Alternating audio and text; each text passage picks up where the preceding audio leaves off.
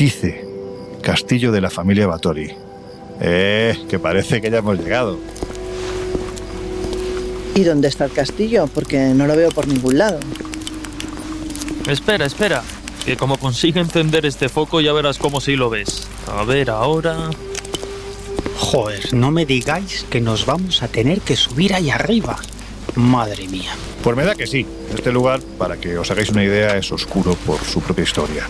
En cierto modo es la que dejan como una especie de pátina maldita los hombres y las mujeres del pasado en, cuya alma, pues vamos a decir que anidaban todos los demonios del infierno. Desde luego su comportamiento así parecía dictarlo. Lo que ocurrió aquí generó el, terror a estas horas ya casi casi nocturnas durante muchas generaciones y todavía hoy, conociendo su historia, parece, bueno, pues parece que está revestido de algo maligno, como si los hechos que aquí se produjeron se hubiesen quedado flotando en el ambiente, pegados a sus piedras, contados como se hacen en estos casos. Casi siempre se cuentan las cosas a medias. Pues eso, que si las piedras de este castillo hablaran, yo estoy convencido de que a estas horas, vuelvo a repetir, cuando las sombras empiezan a tomar el esqueleto, la silueta, la ruina de este castillo con tanta historia, estoy convencido de que esas piedras gritarían con desesperación. Qué bien, qué divertida se presenta la madrugada. Bueno, venga, vámonos que nos queda un trecho. Frío, cuestas, kilómetros y más kilómetros, más cuestas, y encima vamos a pasar la noche al raso en medio de estas ruinas, pero vamos, seguro, como me llamo Miguel. ¿Por qué no le haría yo caso a mi padre cuando me dijo de pequeño que me hiciera trompetista?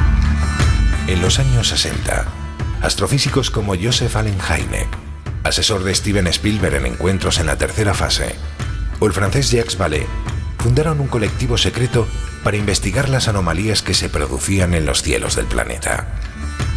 La conclusión a la que llegaron es que la ciencia, en muchos casos, no podía explicar lo que estaba sucediendo. Aquel colectivo fue conocido como el Colegio Invisible.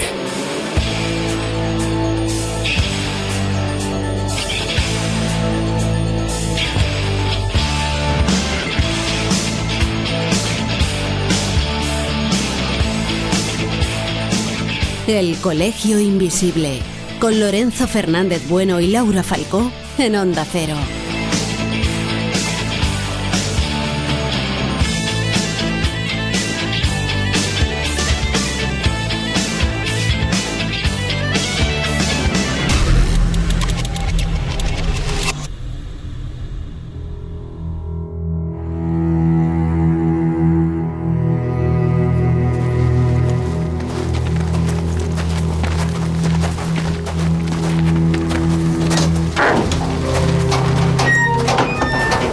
Ahora sí atravesamos el umbral del castillo de Cattice, antiguamente llamado Seide, más conocido, seguramente por muchos de vosotros y de vosotras, como el castillo de Elizabeth Bathory, la condesa sangrienta, la bestia que se bañaba en la sangre de doncellas vírgenes para preservar su belleza y seguramente la mujer cuyos actos terribles inspiraron a Bram Stoker para darle connotaciones vampíricas al personaje más reconocido, por lo menos uno de ellos, de la historia de la literatura, Drácula. Venga, vamos a dar un paseo.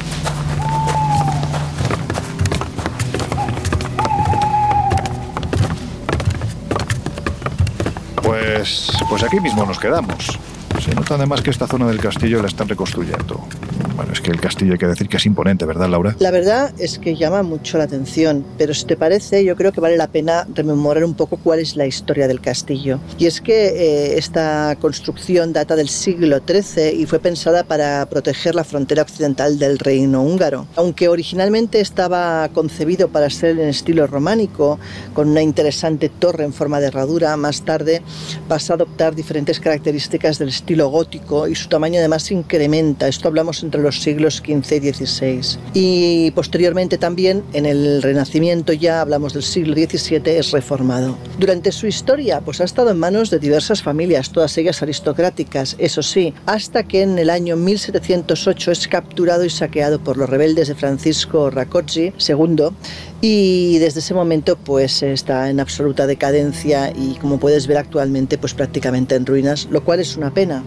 Fijaos, cuentan que era hija prima y nieta de reyes, que se casó siendo muy joven con un tipo muy mayor, decían que bastante desagradable, al que le encantaba la batalla, le encantaba comer, le encantaba fornicar y, según cuentan las crónicas, le gustaba muy poco lavarse. Bueno, pues a tal punto era ella más importante que él, que su marido tuvo que adoptar los apellidos de ella por ser, como os digo, más importantes que los propios.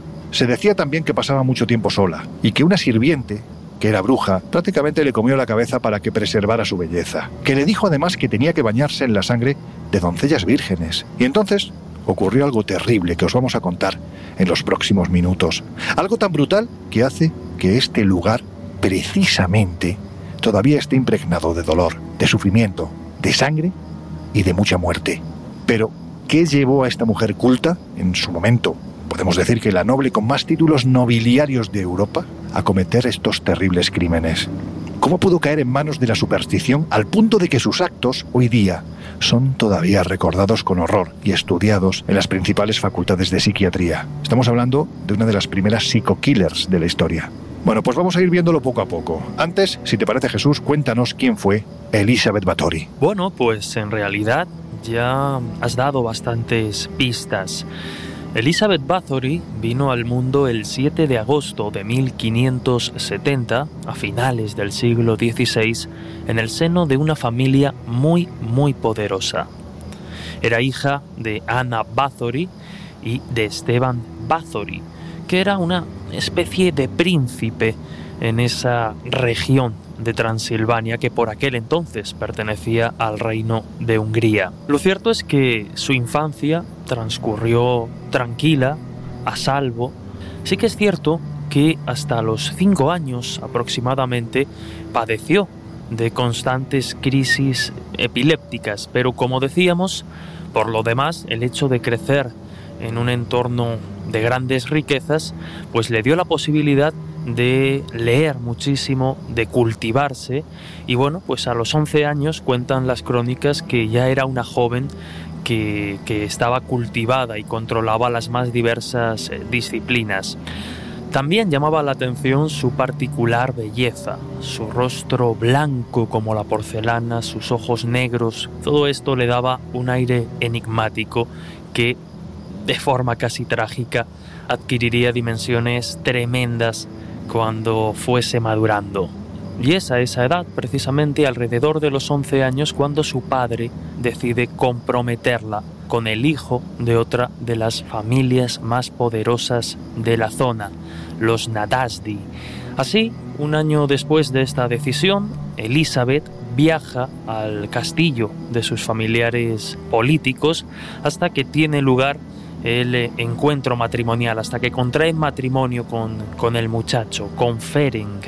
Allí pues como podéis imaginar se realizó una boda por todo lo alto, una boda con gran pompa a la que incluso invitaron al emperador Maximiliano II, aunque finalmente este no pudo acudir. Ferenc tomó los apellidos de, Elizabeth, el apellido Bathory, debido a que, como decíamos, pues tenía más importancia, y se instalan definitivamente en ese castillo de Seite. Pasaron los años y como era de esperar debido a las constantes batallas y a los constantes problemas a los que Ferenc, su marido, tenía que hacer frente, pues la relación entre Elizabeth y él se fue distanciando. De hecho, el que Ferenc acudiese a tantos combates, a tantas batallas contra el imperio turco, acabó valiéndole el título de Caballero Negro. Pero así las cosas, el 4 de febrero de 1604, Ferenc, víctima de una infección no identificada del todo, fallece en el frente de batalla, dejando a Elizabeth aún más sola de lo que ya se encontraba con 44 años. La soledad de ese castillo el interés que siempre había mostrado y que había desarrollado por el esoterismo y las ciencias ocultas, también la curiosidad terrible por las técnicas de tortura la llevaron a unos límites de crueldad insospechados, unos límites que superaría cuando comienza a temer por su belleza.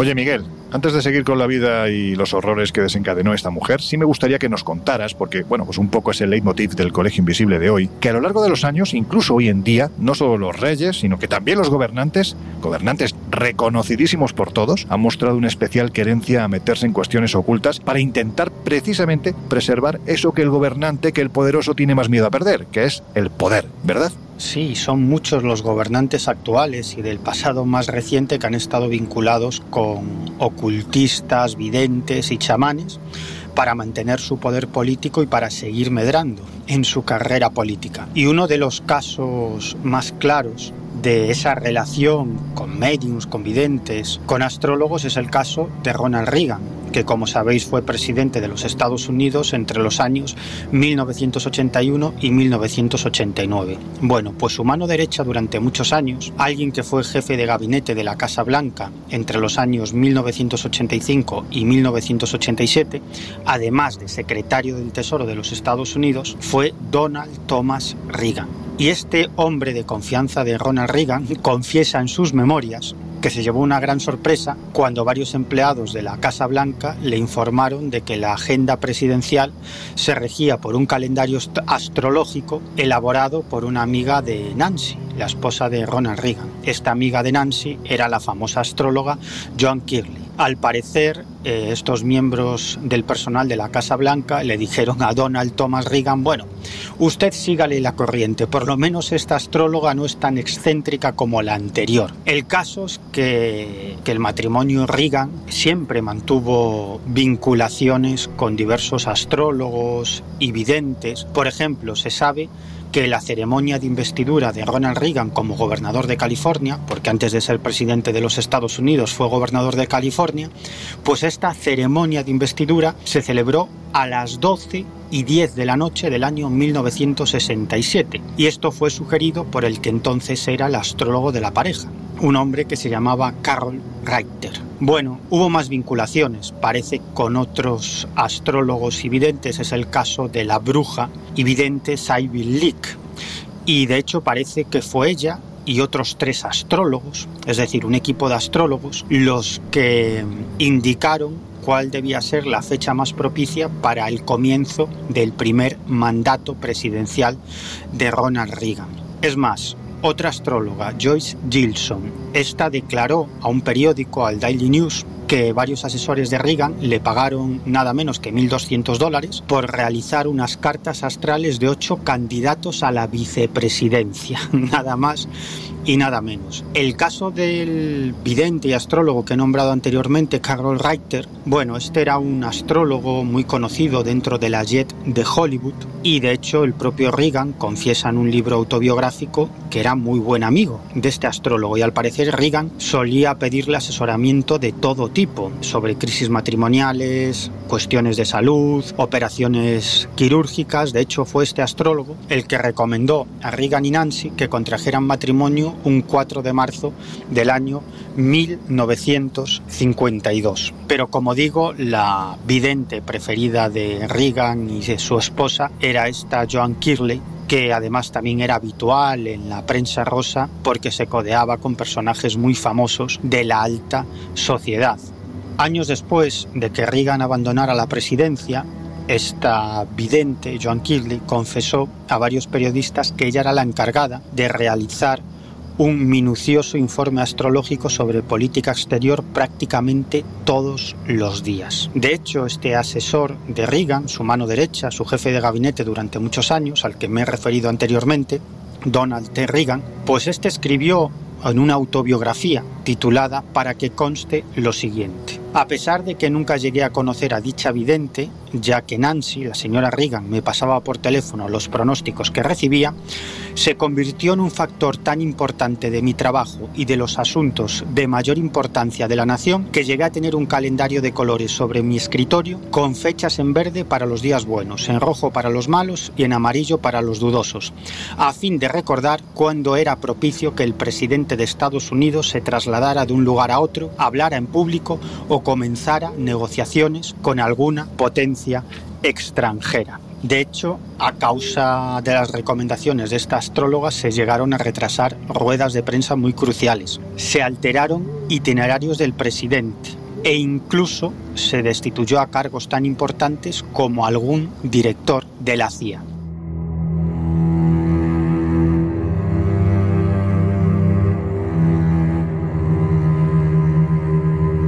Por ejemplo, para que no parezca que hablamos solo de historias ancladas en décadas o en siglos pasados, como ya comentamos meses atrás, la proximidad de Fidel Castro hacia estas temáticas, bueno, pues hay que decir que era conocida por todos, quizás no tanto como las de Hugo Chávez, ¿verdad? Pues efectivamente, por raro que parezca, tanto Fidel Castro como Hugo Chávez mantuvieron vinculaciones muy extensas y profundas con el mundo de la santería y del espiritismo y de hecho este probablemente es uno de los elementos que los unió a ambos líderes. En cuanto a Fidel Castro, bueno, se podrían contar muchísimas cosas, pero hay una anécdota que yo siempre cuento y que a mí me parece muy muy especial y tuvo lugar el 8 de enero del año 1959, cuando Fidel Castro dirigió su primer gran meeting emitido por la televisión para toda la nación cubana.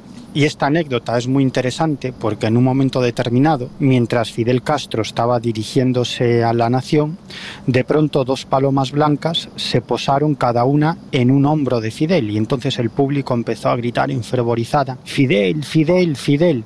En realidad esa anécdota hizo que se ganara para la causa a los babalaos, a los anteros, a los abacuás, a los paleros, es decir, a los seguidores de las religiones afrocubanas en Cuba. ¿Por qué? Porque la paloma blanca es la representación de Obatalá, que es el Orisha, el dios del pensamiento, de la pureza, de la paz y del progreso. Y además su número es precisamente el 8. Y recordemos que este discurso tuvo lugar precisamente un día 8 de enero del año 1959. ¿no? Luego se ha comentado mucho que Fidel Castro fue rayado, es decir, iniciado en el palo mayombe, que es una, una religión africana que ha pervivido en, en Cuba mm, los paleros son, digamos, los brujos dentro de, de, la santería y sobre esto ha circulado muchísimos, muchísimos rumores. De hecho, el propio Fidel Castro, en una serie de entrevistas que concedió a un sacerdote y escritor llamado Frei Beto,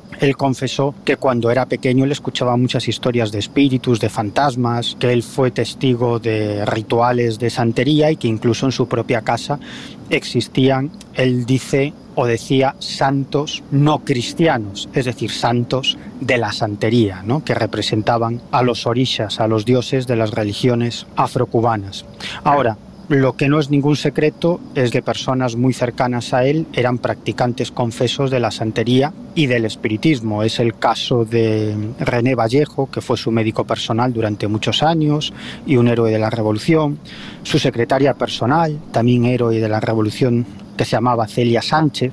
Una de sus amigas más íntimas, Jaide Santamaría, que fue presidenta hasta su muerte de la Casa de, las Américas de La Habana y miembro del Comité Central del Partido Comunista Cubano. Y luego hay una historia tremenda que algún día la tendremos que comentar bien, que tiene que ver con Elian González, el famoso balserito, ese niño que huyó con su madre y otra serie de personas en una balsa de Cuba hacia Miami. En el año 1999 la balsa, la balsa acabó volcando y al final el único superviviente fue Elian González. Y luego se desencadenó toda una lucha política y geoestratégica entre el gobierno cubano y el de los Estados Unidos para que Elian regresara a Cuba. ¿no? Pues todo parece indicar que Fidel Castro y otros mandamases del Partido Comunista Cubano llegaron a la conclusión que Elian González era la representación en la tierra del Leguá, el orisha que tiene en sus manos el futuro de los hombres, el que cierra y abre caminos. Además, el Leguá se suele representar dentro de la iconografía de la santería como un niño, pero lo cierto es que cuando finalmente eh, las autoridades cubanas consiguen que Elian González regrese a, a la isla, está unos días en una casa de la Oficina de Intereses Cubanos en los Estados Unidos y en esa casa pues hay varias representaciones, en el exterior de la casa hay varias representaciones de orishas e incluso varios periodistas graban el sonido de, un toque de santo, es decir, de un ritual en el que los orishas, los dioses, poseen a los santeros.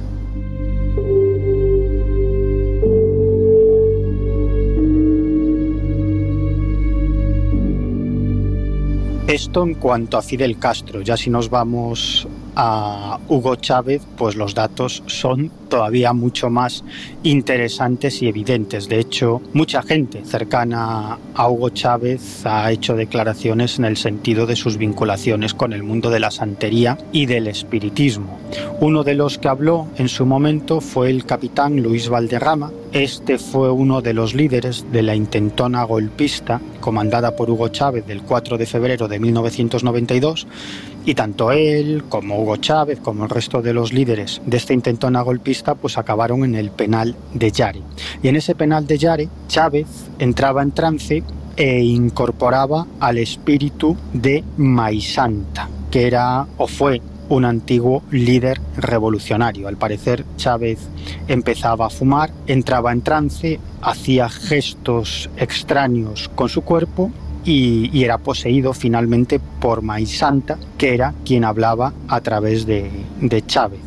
Maisanta es el sobrenombre de Pedro Pérez Delgado, un coronel del ejército que acabó convirtiéndose en una especie de bandolero y líder popular de finales del siglo XIX y principios del siglo XX. Y Chávez estaba convencido de que Maisanta había sido su bisabuelo materno y que su espíritu lo ayudaba desde el más allá, eh, sobre esto también ha hecho declaraciones Herman Marxan, que fue pareja de Hugo Chávez durante 11 años, de 1983 a 1994, que también colaboró con Hugo Chávez en varios de sus proyectos revolucionarios y ella misma ha confesado que efectivamente Hugo Chávez incorporaba a Maisanta y que creía que éste le protegía. Hay más declaraciones en este sentido, por ejemplo el del coronel Francisco Arias Cárdenas, que fue uno de los fundadores del Partido Socialista Unido de Venezuela, el partido de Hugo Chávez, fue una de las personas más cercanas a Chávez durante mucho tiempo y de hecho ocupó puestos muy relevantes dentro del gobierno de Chávez. Entre otras cosas fue canciller de Venezuela ante las Naciones Unidas y él también vio cómo Chávez ejercía de medium en la cárcel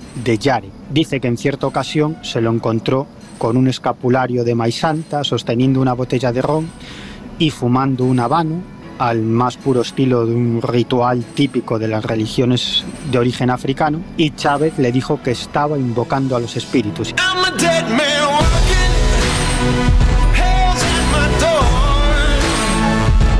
El Colegio Invisible. El periodismo de misterio ya está aquí, en Onda Cero.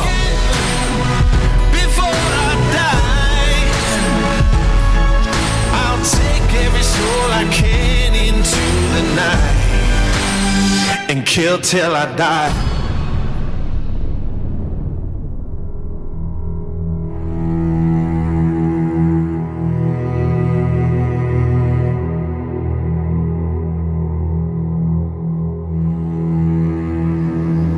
Bueno, pues nos habíamos quedado en ese momento en el que Elizabeth Bathory está a punto de dar un giro brutal a su vida. A su vida y hay que decir que a la de los habitantes que por aquel entonces poblaban estos pequeños valles entre montañas. Los pequeños Cárpatos son conocidos. Pues la cuestión es que ya no presentaba la belleza por la que había sido envidiada en las cortes de media Europa, por lo que decidió, como os decíamos antes, buscar una solución y al parecer fue su fiel sirvienta turco, o torco, depende del lugar donde lo, lo, leamos, dicen que una mujer que dominaba las artes oscuras, bueno, pues como os decía, fue esta la que le dio la solución. Además, tiempo atrás parece ser que esta misma sirvienta se ocupaba de satisfacer la avidez sexual que su señora mostraba hacia ambos sexos. Y hay que decir que ésta la empezó a introducir en el mundo de la magia negra, convencida de que de esta manera jamás le llegaría la vejez. Y durante un tiempo el castillo se llenó de magos, de nigromantes, de alquimistas que buscaban esa eterna juventud para su mecenas, pero los resultados no llegaban. Y entonces Laura ¿Qué fue lo que ocurrió? Pues cosas terribles, pero si te parece, vamos al lugar del castillo donde se desató el terror.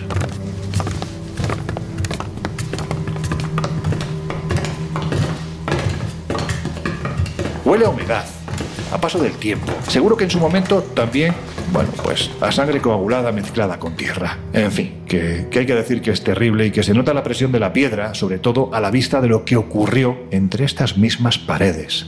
La verdad es que sí. Bueno, tal y como decíamos, no lograba dar con el elixir que mantendría su piel tersa y joven y en ese momento, sabiendo del mal carácter que gastaba la señora, pues la hechicera decidió buscar un remedio alocado, algo que la sacara del apuro, ¿no?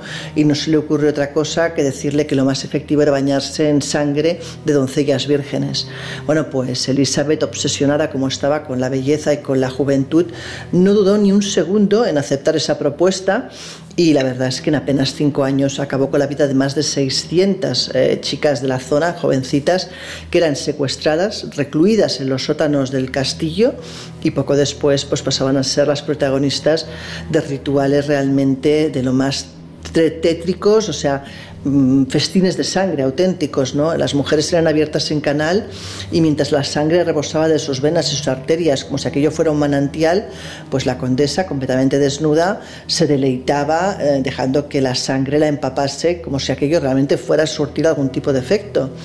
Pero claro, ¿Qué ocurrió con la gente que empezó a ver que desaparecían jóvenes? Porque no fue ni una ni dos, y fueron muchas en un tiempo relativamente corto pues que en aquella época lo que era la leyenda y la realidad empezaron a mezclarse y empezó la gente a pensar que igual aquello era obra de un estrigoi, que son los vampiros eh, de la zona que según ellos pues en la madrugada salían eh, de Tierra Santa del cementerio para hacer de las suyas.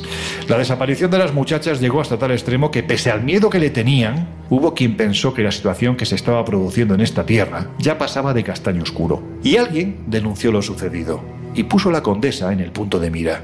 ¿Qué ocurrió entonces? Pues tal y como dices, hubo quien sospechó de la condesa. Y cuando las sospechas empezaron a ir a más, el rey Matías II decidió pues, investigar el tema y encomendó la misión al conde Turzo, que precisamente además era primo de la condesa. Y este hombre, pues cuando llegó al castillo y empezó a remover, se dio cuenta realmente de los actos tan bestias, tan dantescos que había realizado pues su prima en las mazmorras del castillo de Seite. ¿Y qué fue lo que encontró? Pues decenas de cadáveres, eh, muchachas en diferente estado, algunas muertas, otras moribundas, otras que habían sido torturadas y muy pocas que pudieron salvarse. Eh, se puso fin, por tanto, a esa barbarie y la condesa fue juzgada en 1612. Lo que ocurre que así como sus colaboradores fueron condenados a muerte, en su caso debido a su genealogía y debido a su linaje, no se estimó oportuno em, condenar la muerte, pero sí se la condenó a permanecer en las mazmorras, encerrada de por vida, con un solo pequeño resquicio por el que se, ponía se introducía la comida. ¿no? Cuentan que cuatro años después Elizabeth Bathory eh, moría, o al menos es lo que creyeron, ya que dejaron de oír sus lamentos, sus palabras, y nunca más se supo realmente pues, si había muerto allí o qué había sido de ella.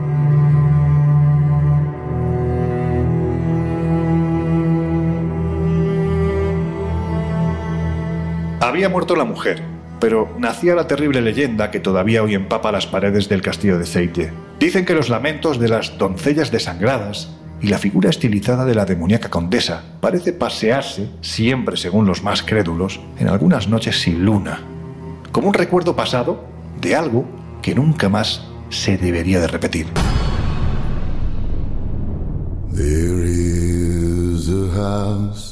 In charming town. They call the rising sun and it's been the ruin of many a poor girl. And me oh God En unos minutos volvemos a abrir las puertas del colegio invisible en Onda Cero.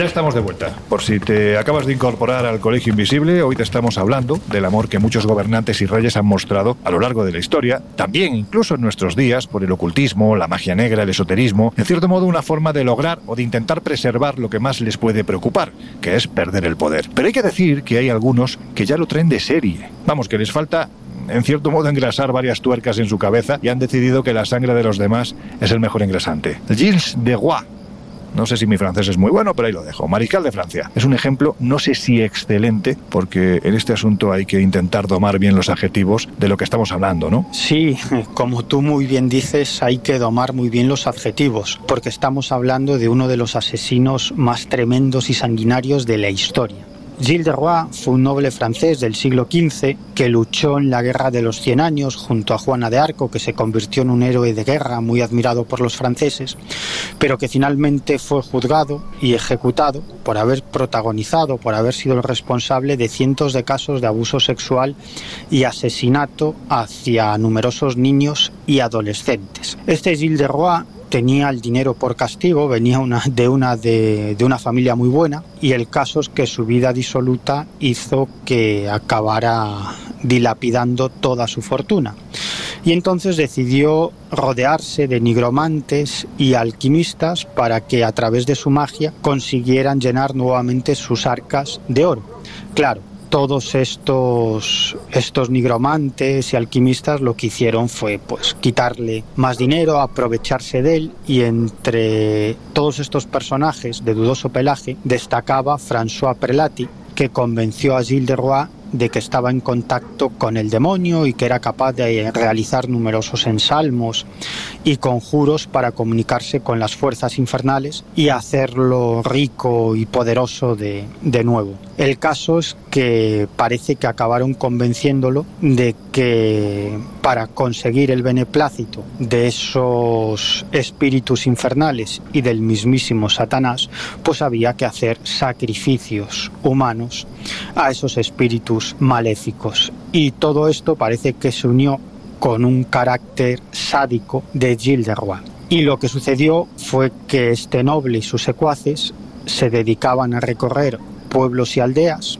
buscando niños y adolescentes, convencían a sus padres de que los iban a convertir en pajes en los castillos del señor Gilles de y al final, pues bueno, lo que acababan era abusando sexualmente de ellos, asesinándolos, haciendo rituales con sus restos físicos e incluso bebiéndose su sangre. Claro, los padres preguntaban por sus hijos y los secuaces de Gilles de pues les, les, decían que estaban muy bien, pero no tenían noticias de ellos, con lo cual comenzó a correrse la voz de que algo malo estaba pasando en ese castillo de este noble y entonces ya ningún padre más cedió a sus hijos a este noble, con lo cual ya se dedicaron directamente a secuestrarlos, incluso mataban a, niños, a pequeños mendigos que llegaban al castillo pidiendo limosna y que al final pues acababan matándolos en esos rituales absolutamente atroces, ¿no? Parece que en esas ceremonias incluso le cortaban la yugular a estos niños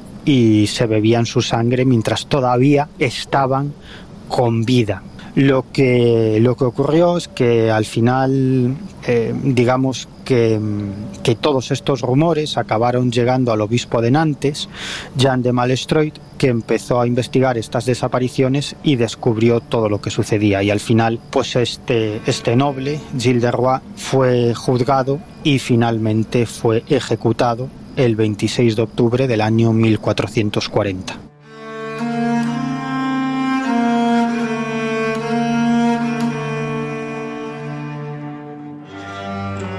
Al parecer las cortes de entonces, primero con Carlos VI y después con Carlos VII, tenían cierto tufillo a esoterismo, nigromancia, astronomía, alquimia. Al fin y al cabo, la historia de la humanidad es una lucha de poderes por ver quién se mantiene y aquí sí que tanto da que da lo mismo la religión, las creencias o las razas. Se trata de combatir al enemigo, sea este físico o espiritual o ambas cosas y para eso, bueno, pues ya sabéis, se usa lo que sea necesario. Y eso es algo que tiempo después aplicaría de manera sublime el decenas de veces citado rey español Felipe II. No os preocupéis, que no os vamos a contar otra vez que construyó el monasterio de San Lorenzo del Escorial para tapar una de las entradas al infierno, o que durante la construcción del mismo un extraño perro negro se paseó entre los andamios y muchos creyeron que era el mismísimo diablo, o que en la torre de los alquimistas, bueno, pues eh, estuvieron viviendo durante mucho tiempo bajo su mecenazgo nigromantes y magos, o que quiso crear una especie de escudo alrededor del monasterio, un, eh, escudo etéreo, situando reliquias en las puntas de las torres, o que agonizó durante días rodeado de los cuadros de Hieronymus Hieronymus Baraken, el Bosco, pues eso, que no os vamos a hablar porque como os digo, de todo esto ya se ha hablado demasiado. No tanto de que durante un tiempo, a su cargo, tuvo a un sobrino que acabaría siendo emperador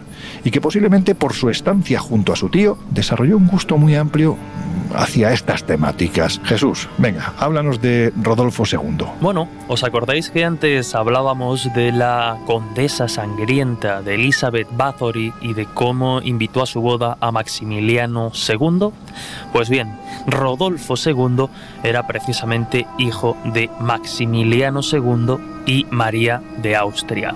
Nace en 1552 y dicen los astrólogos del momento que vino al mundo bajo una nefasta conjunción de los astros.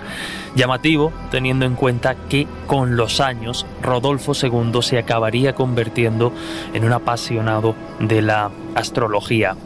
Lo cierto es que para alejarlo de las influencias luteranas del momento y de los eh, movimientos reformistas dentro de la Iglesia Católica, su tío, Felipe II, nuestro Felipe II, del que ya hemos hablado en alguna ocasión, eh, dice que se lo quiere traer a España para educarlo y formarlo. Lo cierto es que con la intención de alejarlo un poco de esas ideas reformistas, pues Felipe II lo va orientando mucho con lo que tiene que ver con la religión católica, pero no es lo único que Felipe II le enseña a Rodolfo, porque al igual que se acercó más o se confundió, ahora veremos, con, con lo que respecta a las creencias religiosas, también descubrió su gusto por todo lo que tenía que ver con la alquimia y las ciencias ocultas aquí en España de la mano de Felipe II.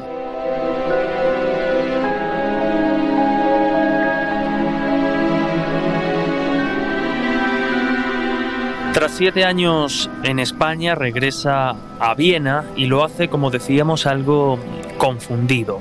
Su padre, Maximiliano, preocupado por el destino de la corona, presiona un poquito a sus contactos para que Rodolfo II sea nombrado rey de Hungría y de Bohemia. Tras la muerte de su padre, Rodolfo es elegido emperador del Sacro Imperio Romano Germánico en 1576.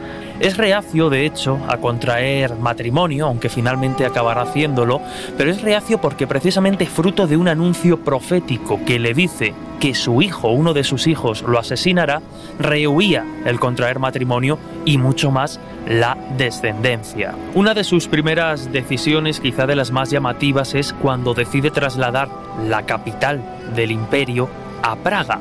Allí se sentía más cómodo, de alguna forma más protegido, encontraba la paz por decirlo de, de, alguna forma. Y allí lo que hizo fue entregarse, por tanto, a sus intereses ocultistas, mágicos y alquímicos. Una disciplina, la alquimia, por la que Rodolfo sintió gran interés. Tal es así que, bueno, pues hizo de mecenas para muchísimos alquimistas, algunos con intereses reales en esta disciplina y otros pues interesados simplemente en las riquezas y en la buena vida que Rodolfo II les podía proporcionar en Praga. Como decíamos, se rodeó de toda clase de personajes eh, estrafalarios, entre ellos muchísimos alquimistas.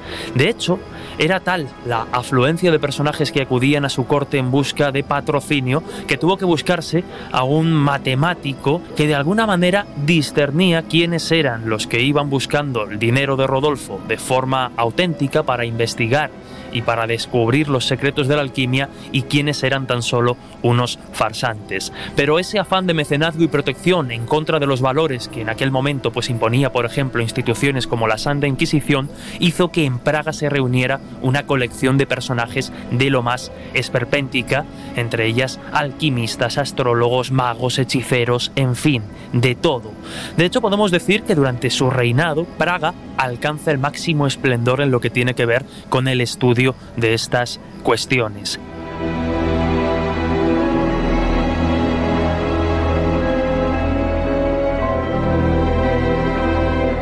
Pero aunque Rodolfo II promocionó los estudios ocultistas, también sirvió su imperio mágico para atraer algunas de las mentes más brillantes del campo científico, como pudo ser Tycho Brahe, que llegó a Praga en 1599 y se convirtió pues, en uno de los astrónomos más brillantes como hoy lo recordamos.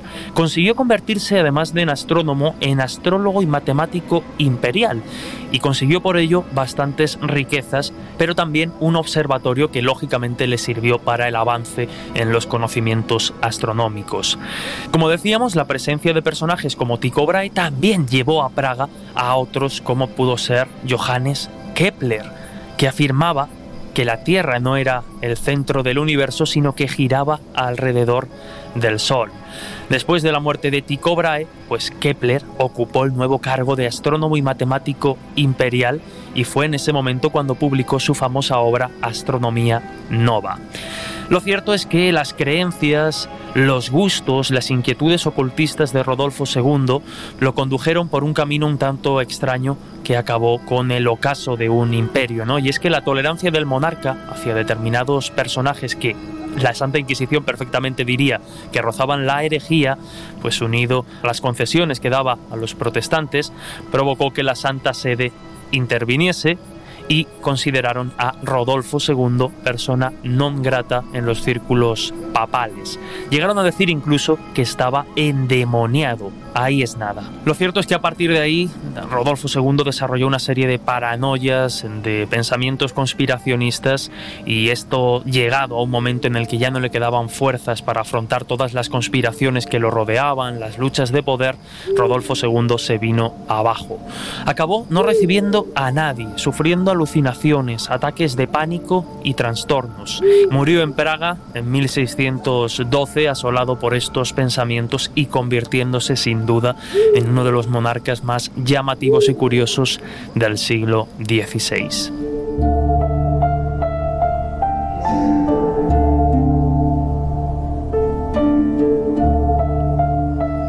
Una de las historias más chulas asociadas a este emperador es la de un lugar casi mítico, pero que al parecer existió lo llamaban el cuarto de las maravillas. Bueno, os vais a sorprender con esta historia, pero creo que es mejor que nos la cuente pues un viejo conocido del Colegio Invisible. Hablamos del escritor e investigador Jesús Callejo, autor de numerosos libros, conocedor a la perfección de todo lo que tiene que ver con la figura de Rodolfo II y los misterios del pasado, es director del podcast La Escóbula de la brújula. Hemos querido preguntarle a Jesús Callejo sobre este gabinete, este cuarto de las maravillas. Y bueno, la primera pregunta es cómo surge la idea de construirlo. Yo creo que su afición a coleccionar cosas raras empieza desde niño. Eh, era aficionado al arte y cuando está en la corte de su tío Felipe II en Madrid, se da cuenta de que este buen hombre el rey prudente empieza a coleccionar reliquias de santos, algunas de las más extravagantes, y creo que él piensa, bueno, cuando yo sea mayor, pues voy a coleccionar cosas todavía mucho más insólitas. Y cuando ya es monarca y se hace mecenas de artistas, de científicos, de alquimistas, pues empieza a dar cuenta de que este mundillo ¿no? de las rarezas pues tiene su busilis y ahí creo yo que empieza ya a tener colecciones de naturalia y de artificialia, ¿no? Las artificialia que eran los objetos salidos de la mano del hombre y las naturalia que eran pues esos tesoros naturales, esas rarezas botánicas y biológicas de las que él hizo acopio a lo largo de bastantes años. Y todo eso fue el germen de una de las grandes eh, maravillas del mundo, que era ese gabinete de curiosidades que por cierto no accedía a cualquiera, era un gabinete privado pero que estaba compuesto de las cosas más insólitas de las que uno puede imaginar. Ya veis que la cosa tiene enjundia, pero ¿qué había en su interior? ¿Qué había dentro de este cuarto de las maravillas? ¿Qué se contaba? Nos lo cuenta de nuevo el investigador Jesús Callejo. ¿Qué contenía este gabinete de curiosidades de Rodolfo II? Ya me gustaría a mí saberlo y verlo. Pero bueno, es cierto que nos han llegado algunos inventarios, casi siempre incompletos, y uno de ellos es de 1648, donde nos podemos hacer una idea o intuir lo que contenían esas cuatro estancias abovedadas con ventanas cerradas porque él quería que su gabinete fuera secreto, discreto y muy, muy privado. Bueno, además de la galería de pinturas que tenía, se habla de más de 800 cuadros, algunos de ellos de Rafael, de Tiziano, de Holbein, de Cranach, de Durero, en fin, no reparó en gastos en cuestiones artísticas. Sí se habla de otro tipo de curiosidades mucho más chocantes, más llamativas o extravagantes.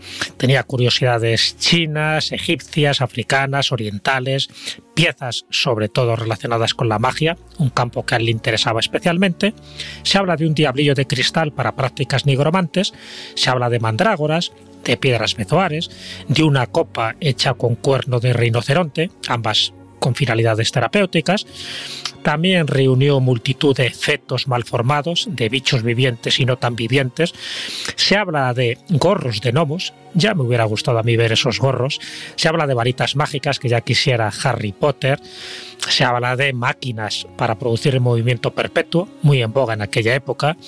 De gusanos enormes, de imanes, de reliquias del arca de Noé, de autómatas muy sofisticados, algunos de ellos construidos por Archimboldo, que era su pintor de cámara, que vivió y murió en Praga, que además de ser pues eso, un eximio pintor surrealista y uno de los artistas predilectos ¿no? de la época, fue constructor de máquinas ingeniosas y el creador de máscaras y de vestidos de fiestas. Se habla de que había una colección tremenda de bronces, algunos de Leoni Leoni, de Jan Bologna. Se habla como no, del manuscrito Voynich. Si hacemos caso a Álvaro Bermejo en su novela El secreto del rey alquimista, este manuscrito Voynich entonces se llamaba el Códice Ochavado y ya sabemos que por muchos intentos que hizo nunca fue descifrado. Así que esto es una pequeña parte de lo que pudo contener ese Wunderkammer.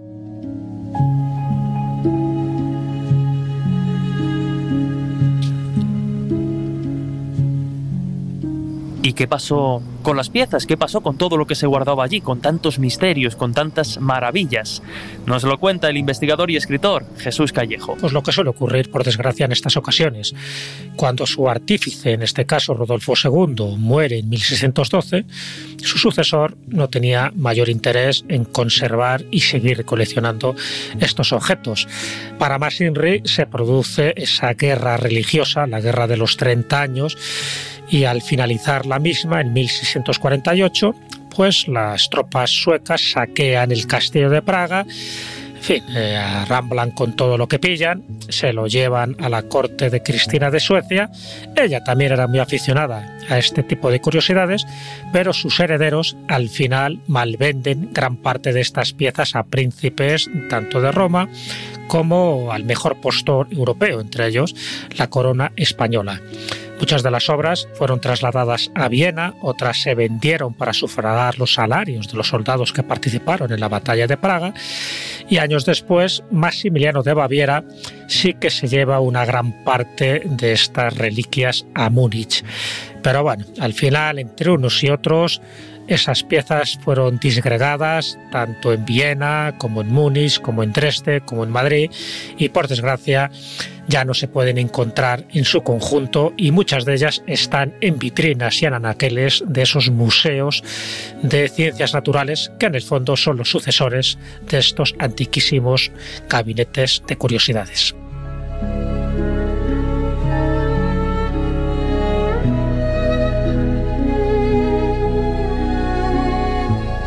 Praga, la ciudad imperial, alquímica, comunista, la cuna del Art Nouveau, la casa de Kafka, el paraíso de los amantes de la absenta.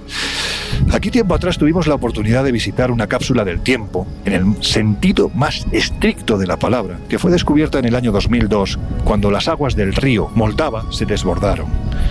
Se inundó parte de la ciudad vieja y fue entonces cuando la pared del salón de una de estas casas cedió, literalmente se cayó, descubriendo una entrada del siglo XVI que se hundía en las entrañas de la tierra. Y allí hay que decir que oculto durante siglos había un laboratorio de alquimia con todos sus elementos de la época de Rodolfo II, el emperador hereje. Bueno, pues llegados a este punto yo creo que merece la pena preguntarse quién sabe qué puede haber detrás de otras paredes. Quizás el depósito que oculta parte de los objetos que formaron parte del cuarto de las maravillas. Y valga la redundancia, sería maravilloso, ¿verdad?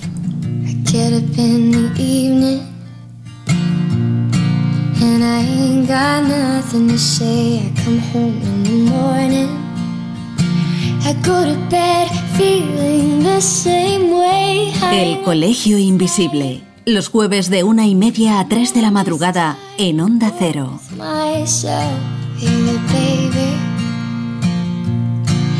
could use just a little help. You can't start a fire.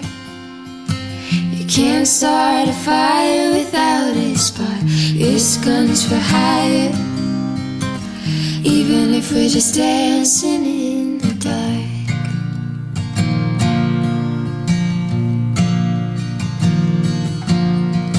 Messages keep getting clearer. Radio's on and I'm moving round the place. I check my look in the mirror. I wanna change my clothes, my hair, my face. Man, I ain't getting nowhere. And I'm just living in a dump like this. There's something happening somewhere. Baby, I just know that there is. You can't start a fire. You can't start a fire without a spark. This gun's for hire even if we're just dancing in the dark.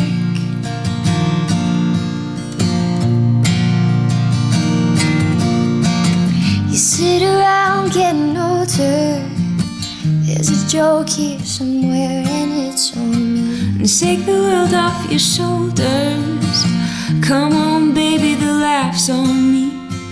Stay on the streets of this town. And we'll be carving you up you gotta stay hungry. Hey baby, I'm just about starving tonight. I'm dying for some action. I'm sick of sitting around here trying to write this book. I need a love reaction. Come on now, baby, give me just one look. You can't start a fire. Sitting around crying over a broken heart. This comes for hire. Even if we're just dancing in the dark, you can't start a fire. Worrying about your little world falling apart. This gun's for hire. Even if we're just dancing in the dark. Even if we're just dancing in the dark. Even if we're just dancing in the dark. Even if we're just dancing in the dark.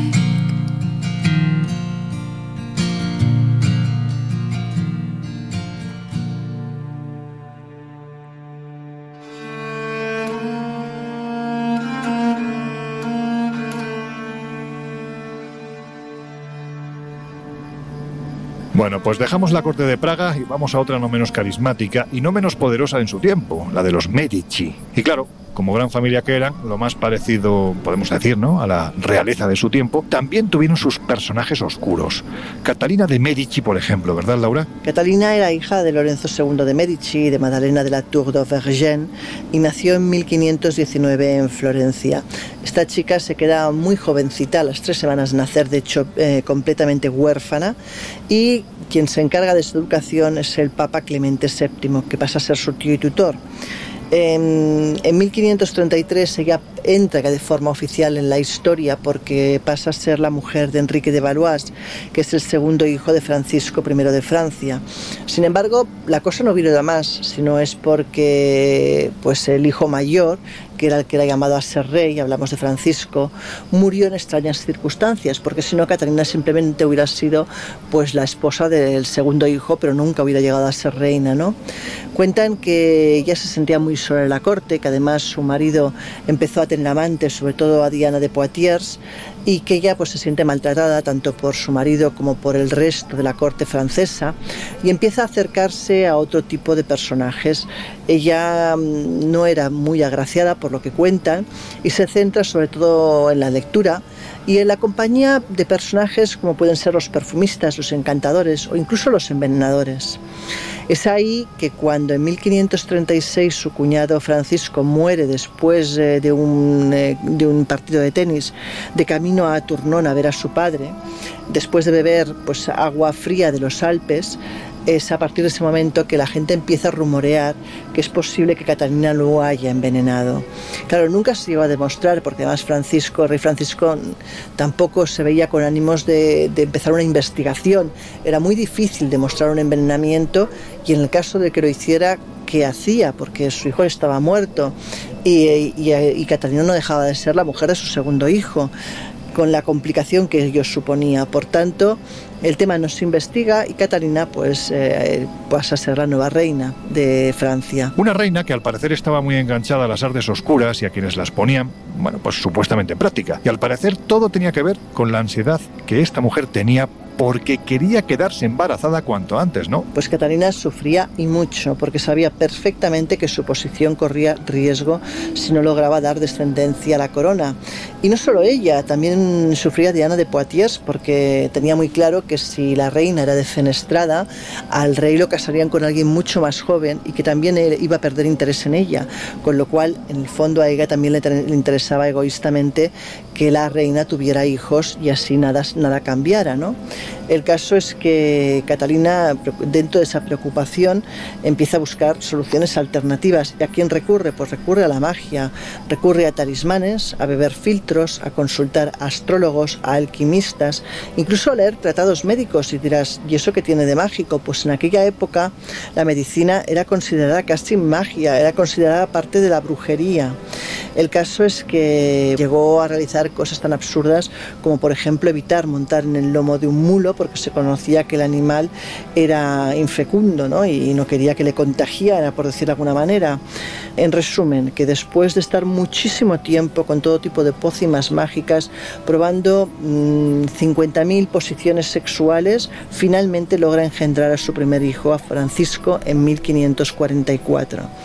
Y cuentan que desde ese momento parece que la cosa empieza a ir bien y llega a tener hasta nueve hijos. Pues hablamos pues, de los futuros reyes Carlos IX, Enrique III, la reina Isabel de España, la reina Margot de Navarra, los príncipes Luis y Hércules y las princesas Claudia, Victoria y Juana. Es decir, el trono ya estaba más que asegurado, ¿no? No olvidemos que los astrólogos de Catalina pues empezaron a adquirir fama mundial según la gente, habían conseguido que ella engendrara a los futuros reyes de la corona, ¿no? Y ella sigue estudiando estas artes, sigue estudiando cosas de medicina, sigue estudiando interpretación de sueños, astronomía, astrología, incluso temas de profecías, y ahora ya no para tener hijos, sino para ganar el camino y para consagrar el poder, es decir, que nadie pueda arrebatarle jamás ni a ella ni a sus, ni a sus hijos el poder de la corona francesa. Cuentan que de hecho inventó hasta un talismán que estaba formado por oro y bronce fundido y en el que había como, como unos, grabados de una mujer y un hombre que personificaban a Hagei, es decir, el poder de Venus, y a Asmodei, que pues, son los demonios lujuriosos. Cuentan que gracias a este amuleto que lo llevaba siempre encima, ella logró engendrar al tercer hijo, que fue el que más costó y el que más hizo esperar. También afirmaban que la reina llevaba siempre en contacto con la piel, en la zona del estómago, una especie de pergamino que, según decían sus enemigos, era la piel de un niño desollado. También decían, por ejemplo, eh, que llevaba un talismán hecho con sangre humana que le permitía ver el futuro. En cualquier caso, era una mujer refinada, pero una mujer pues, con una formación un tanto extraña y a la que muchos empezaron a temer. También era una mujer que, de gustos delicados, una mujer que le apasionaban los perfumes y de hecho se hizo llevar a varios reputados perfumistas para tener ella pues todo el elenco de perfumes y de objetos y de productos que quería, ¿no? Cuentan que además en aquella época los perfumes estaban también muy ligados a los venenos, de ahí también pues que ella continuara practicando mm, no solamente ahora con perfumes, sino también con los venenos, cosa que ya era bastante entendida. ¿Qué ocurre a continuación? Pues que en 1559 pasa un desastre y es que tras unos festejos nupciales de una de sus hijas, la princesa Isabel para ser más exactos, el rey Enrique II pues organiza unas fiestas caballerescas a los que son invitados nobles y caballeros de todos los rincones de Europa. Cuentan que Enrique II quiere intervenir en la justa en honor de su amante Diana de Poitiers y se enfrenta al caballero Gabriel de Lorch, conde de Montgomery. Desgraciadamente, el noble ataca al rey con una lanza que se quiebra y una de las astillas atraviesa el ojo de Enrique. Podemos imaginarnos que Enrique se queda postrado, además en una situación muy delicada, con una astilla que no saben ni cómo sacar de ahí. Y cuentan que Catalina hace experimentar con condenados a muerte clavándole una astilla en el mismo sitio para ver si pueden sobrevivir o no. Todos ellos mueren. Finalmente ella ordena que aquellos que han muerto que los abran para ver realmente eh, cómo se podría estudiar una solución médica que nunca aparece. De hecho, Enrique II muere a los 42 años de edad.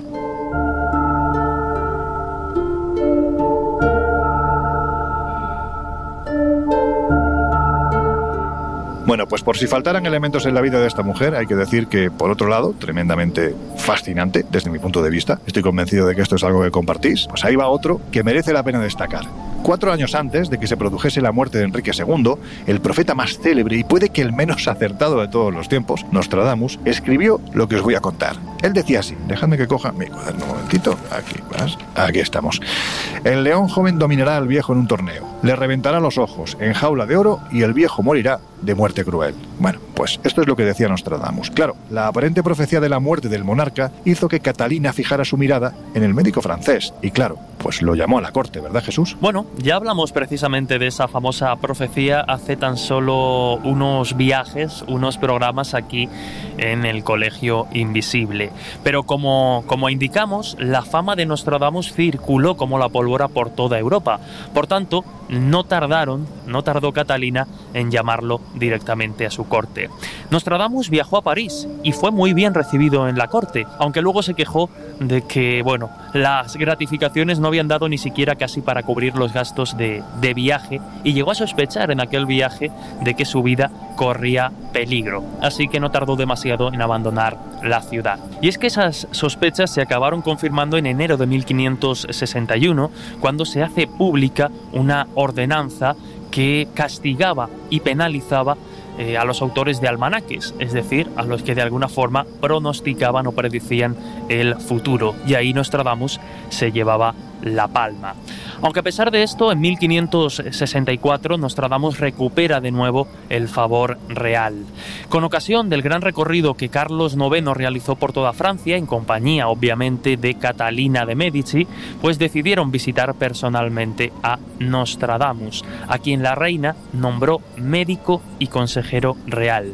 Cuenta la leyenda que Catalina, que ya era bastante aficionada a todas estas cuestiones mágicas, a la consulta de oráculos y a los conocimientos esotéricos, se entregó con gran pasión a la disciplina de la astrología. Tanto es así que decían que su habitación tenía como dos entradas, dos puertas. De un lado la puerta que daba a la capilla, la que la conectaba con la religión, pero por otro lado una puerta llevaba a la habitación de su astrólogo personal que elaboraba horóscopos a diario, pues para ver qué era lo que le deparaba el día y el futuro a Catalina de Medici. De ella podríamos estar prácticamente haciendo un programa entero, porque, repito, es de, esas figuras que pasan por la historia dejando una profunda huella. Pero Laura, si te parece, por terminar con esta mujer, en el mejor de los sentidos, claro está, ¿cómo fue el final de su vida? Porque hay que decir que lo extraño la estuvo acunando prácticamente hasta el final de sus días. Pues los últimos años de vida de Madame Serpiente, como la llamaban, fueron absolutamente desgraciados y además estuvieron marcados por los enfrentamientos religiosos que dividieron Francia y que dejaron tras de sí pues miles de fallecidos. Cuentan que con el paso de los años ella cada vez estaba más obesa, menos ágil y que llegó un momento que sus criados tenían que desplazadas, desplazarla sentada en una silla y que a duras penas podían con ella, ¿no? Eh, de hecho, también dicen que estaba llena de remordimientos, de ira, de rencor y que se convirtió muy difícil el trato con ella. Según la leyenda, eh, cuando ella muere, el amuleto que lleva siempre encima, su amuleto preferido, el talismán de la felicidad, que en su momento le regaló Nostradamus diciéndole que mientras lo llevara encima tendría salud y estaría protegida de sus enemigos, dicen que ese talismán se partió en dos. También hay otra leyenda que dicen que consultando en uno de estos eh, videntes adivinos de los cuales ella se rodeaba sobre su futura muerte, la frase que ese adivino le dijo es cuídate de Saint Germain. Por ese motivo ella nunca quiso pisar el Palacio Real de Saint Germain pensando que la profecía se refería a eso. Sin embargo, cuando estaba ya a punto de morir, eh, cuando estaba recibiendo los últimos sacramentos, eh, se enteró de que el sacerdote que estaba con ella se llamaba Saint Germain. Así que ya ves. Hay veces que la estadística se quiebra en mil pedazos. Venga, que lo voy a decir. Hay veces que la casualidad deja paso irremediablemente a la causalidad en la que me, da que todos los miembros del Colegio Invisible creemos. Causalidad de la buena, que nada tiene que ver con el concepto manoseado que usan los señores y señoras que de vez en cuando vemos que copan los espacios televisivos a partir de ciertas horas y que usan estos términos y otros más para intentar dar sentido a un interés que tiene mucho que ver con lo causal y nada con lo casual. Lo digo para que quede clara mi postura, que luego nos liamos y en fin, que os dejamos con una de nuestras esenciales. Enseguida volvemos.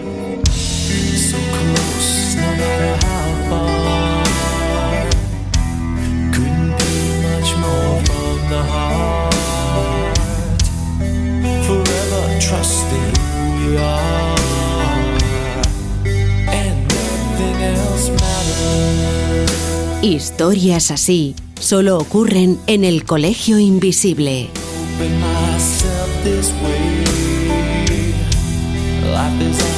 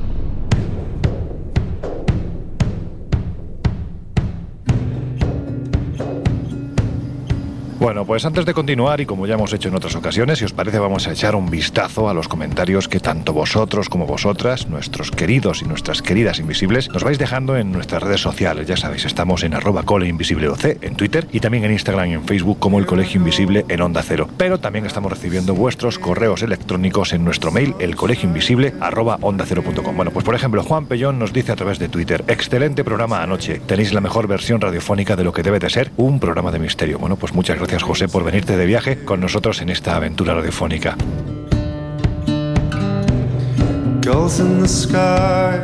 Marta, también en Twitter, arroba Marta de verdad, nos dice de lo mejor en programas de misterio. Las músicas espectaculares, me encanta. Es excelente. Queremos más programas. Podríais hablar un día de Miriam de Magdala, solo como sugerencia. Gracias. Bueno, pues Marta es una sugerencia extraordinaria porque te puedo decir que aquí somos unos cuantos los que estamos absolutamente enamorados de esta figura, la supuesta discípula de, de Jesús, aquella a la que el maestro, según algunos textos no muy reconocidos por la iglesia, pudo haber nombrado ni más ni menos que su discípula aventajada. Pero bueno, como dices, es un tema tremendamente amplio, así que lo abordaremos, por supuesto, en un futuro viaje en el Colegio Invisible.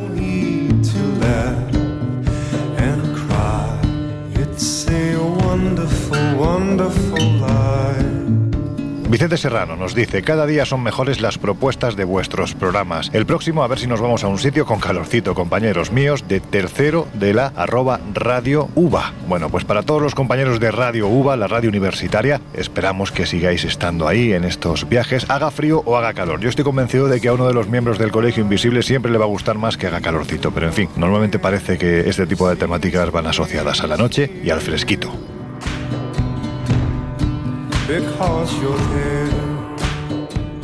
Yolanda Gallardo nos dice, programón, la ambientación, la música es como estar allí, cada semana mejor. Muy bien amigos, muchas gracias Yolanda. La verdad es que para nosotros el hecho de que de vez en cuando rompamos la dinámica del programa con eh, nuestras músicas esenciales, eh, yo entiendo que es probable que haya quien, permitirme la redundancia, no lo entienda, pero es que para nosotros es fundamental, porque un programa de misterio, un programa de periodismo dedicado a la búsqueda de respuestas dentro de esto enorme a lo que llamamos misterio, no tiene por qué estar constantemente metiendo tensión a través de la música. Bastante es la tensión que ya de por sí tienen algunos temas como para que nosotros además contribuyamos a que esto sea todavía, todavía peor. Por lo tanto, entre eso y los datos, porque es un programa en el que, como veis, somos cuatro perfiles muy diferentes, pero con muchas ganas de hablar, entendemos que estas músicas que de vez en cuando metemos en el programa sirven para relajar un poquitín antes de afrontar los diferentes bloques en los que se divide el Colegio Invisible. Bueno, pues muchas gracias por tu comentario.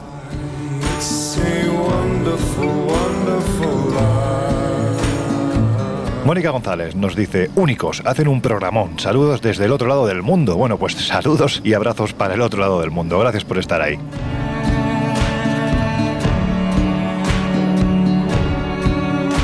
Emilio Fernández, excelente programa, como siempre, los felicito. Todos los temas que tratan son súper interesantes. Saludos desde El Salvador. La verdad es que la comunidad latinoamericana cada vez es mayor alrededor del Colegio Invisible, de nuestras redes sociales, también por supuesto de la audiencia de este programa y eso nos alegra porque hay que decir que si hay un continente, si hay una región del planeta que está plagada de enigmas y que es fascinante, maravillosa, con la que yo creo que todos estamos absolutamente apasionados, es precisamente Latinoamérica. Así que Emilio Fernández, muchas gracias por estar ahí y todos los que nos escribís desde el otro lado del Atlántico.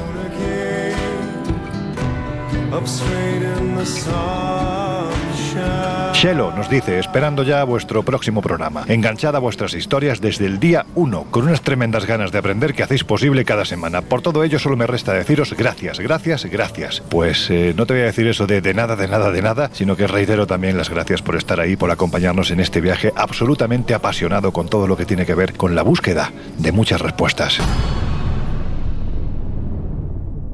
No sunshine.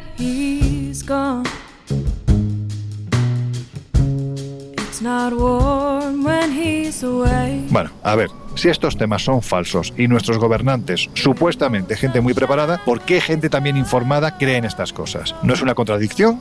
¿O acaso es que pueden llegar a ser efectivas y su creencia se basa en certezas que el resto de mortales no conocemos? Bueno, nos preguntamos por qué la gente cree en estas cosas y sin embargo nos parece normal que se crea en Dios, sin ir más lejos. Bueno, yo creo que desde que el hombre es hombre siempre ha habido una tendencia a creer en fuerzas superiores, a creer en lo intangible, en el más allá, en el destino, y no es algo nuevo. Es algo que acompaña a la humanidad desde sus inicios. Y el hecho de que alguien esté bien o mal informado, sea culto o no, tampoco te creas que tiene mucha relación con el tema, porque pensemos que al final las creencias o las vivencias son algo muy personal y que puede ser además muy independiente de la formación. Vete sino a decirle a alguien que ve el futuro, no hablo de un titiritero, hablo de gente que realmente tiene dones o tiene capacidades, eh, que es un inculto. O sea, a ver, me puedo poner yo misma como ejemplo, me podéis tachar de muchas cosas, pero no de inculta. No por tener uno más cultura o haber leído más libros o tener más títulos colgados eh, en la pared del despacho, está libre de caer preso de las garras de la superstición o de repente obsesionarse con una cuestión muy concreta o con una creencia muy concreta. El ejemplo de los poderosos es uno más y además estoy convencido de que si hiciésemos una encuesta entre mediums, videntes, tarotistas y demás, nos sorprenderíamos de bueno, pues la cantidad de gente de alto nivel con mucha cultura, con mucha capacidad que cae presa de estas eh, creencias. Los políticos siempre tienden a mantener bajo control todas las circunstancias a su alrededor para triunfar en sus movimientos estratégicos. Pero claro, es imposible mantener bajo control todas las circunstancias que los rodean. Así que no es nada extraño que echen mano de videntes, chamanes, mediums y demás para que les presten esa ayuda celestial, sobrenatural o paranormal para llevar a cabo sus objetivos. Por otro lado, en muchas ocasiones los políticos que ocupan posiciones de enorme poder tienen una sensación de misión, de que son superiores al resto de los mortales y de que alguna clase de fuerza espiritual los ha colocado en ese puesto para llevar a cabo una misión. Y por eso tampoco es extraño que comiencen a tener en cuenta aspectos sutiles de la realidad, como premoniciones, extrañas sensaciones, intuiciones, y de ahí a relacionarse con grupos esotéricos, videntes y ocultistas, pues hay solo un paso.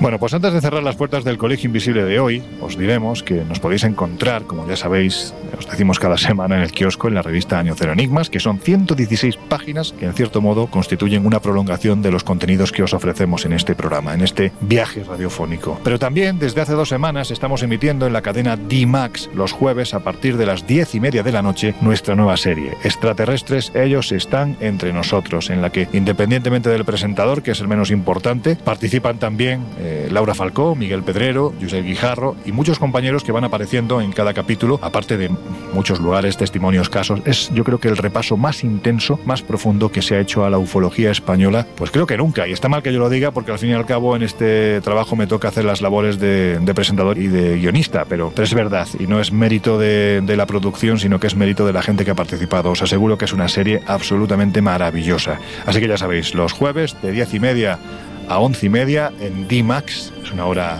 bastante buena, ¿verdad? Pues ahí estamos emitiendo extraterrestres. Ellos están entre nosotros. Y si queréis entrar en contacto con nosotros, pues ya lo sabéis. Estamos en el colegio invisible arroba onda cero punto es y también, por supuesto, en nuestras redes sociales. En Twitter como arroba cole invisible y en Instagram y en Facebook como el colegio invisible en onda cero.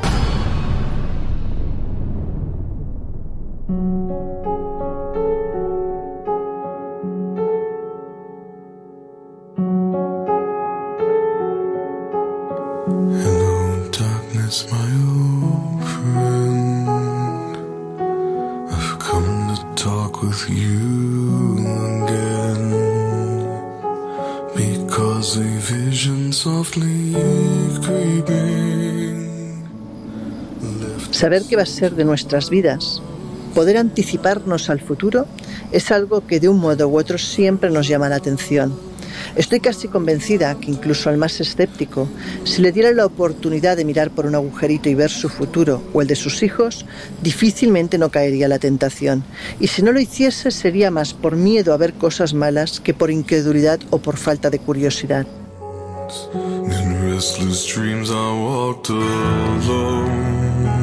En la antigüedad, magos y chamanes eran venerados, eran piezas clave de la sociedad.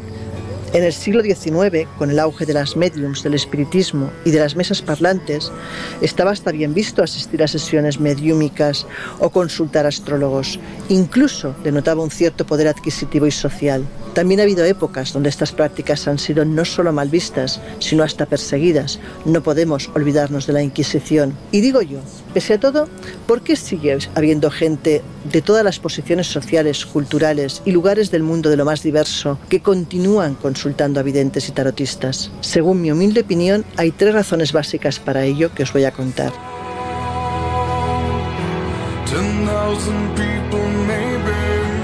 La primera, porque necesitamos saber. La incertidumbre y la curiosidad nos mata. Dos, porque necesitamos creer que hay algo más, porque si no, nos sentimos muy solos y nos cuesta dar sentido a la vida. Y pensar que todo acaba aquí, sin mayor sentido, nos desconcierta. Y tres, porque hay gente que acierta, y mucho. Gente que lejos de engañar y manipular, tiene un don, o una maldición, depende cómo se vea. Personas honestas, cultas, que en muchas ocasiones, sin ánimo de lucro, son capaces de conectar con lo intangible y de ver lo que nos depara el destino y verbalizar lo que para la mayoría es absolutamente impredecible. Y cuando damos con una de esas personas, nuestra visión de la realidad cambia para siempre.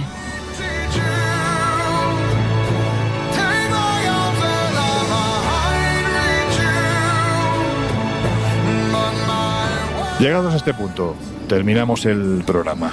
Qué pena. La verdad es que es una pena, porque nos podíamos pegar aquí hablando y de hecho yo creo que lo vamos a seguir haciendo. Sin los micrófonos encendidos vamos a seguir haciéndolo durante un rato más. Pero en fin, llegados a este punto, Laura Falcó, que ha sido un placer. Nos oímos dentro de siete días. Hasta la próxima semana, chicos.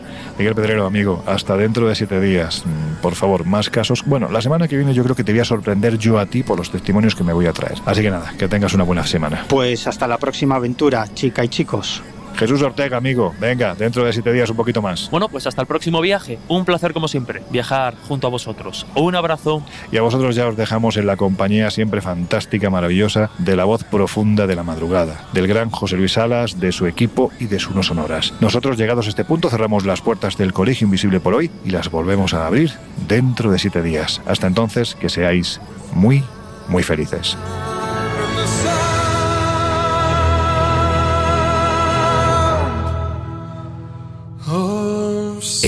Colegio Invisible. Con Lorenzo Fernández Bueno y Laura Falcó. En Onda Cero.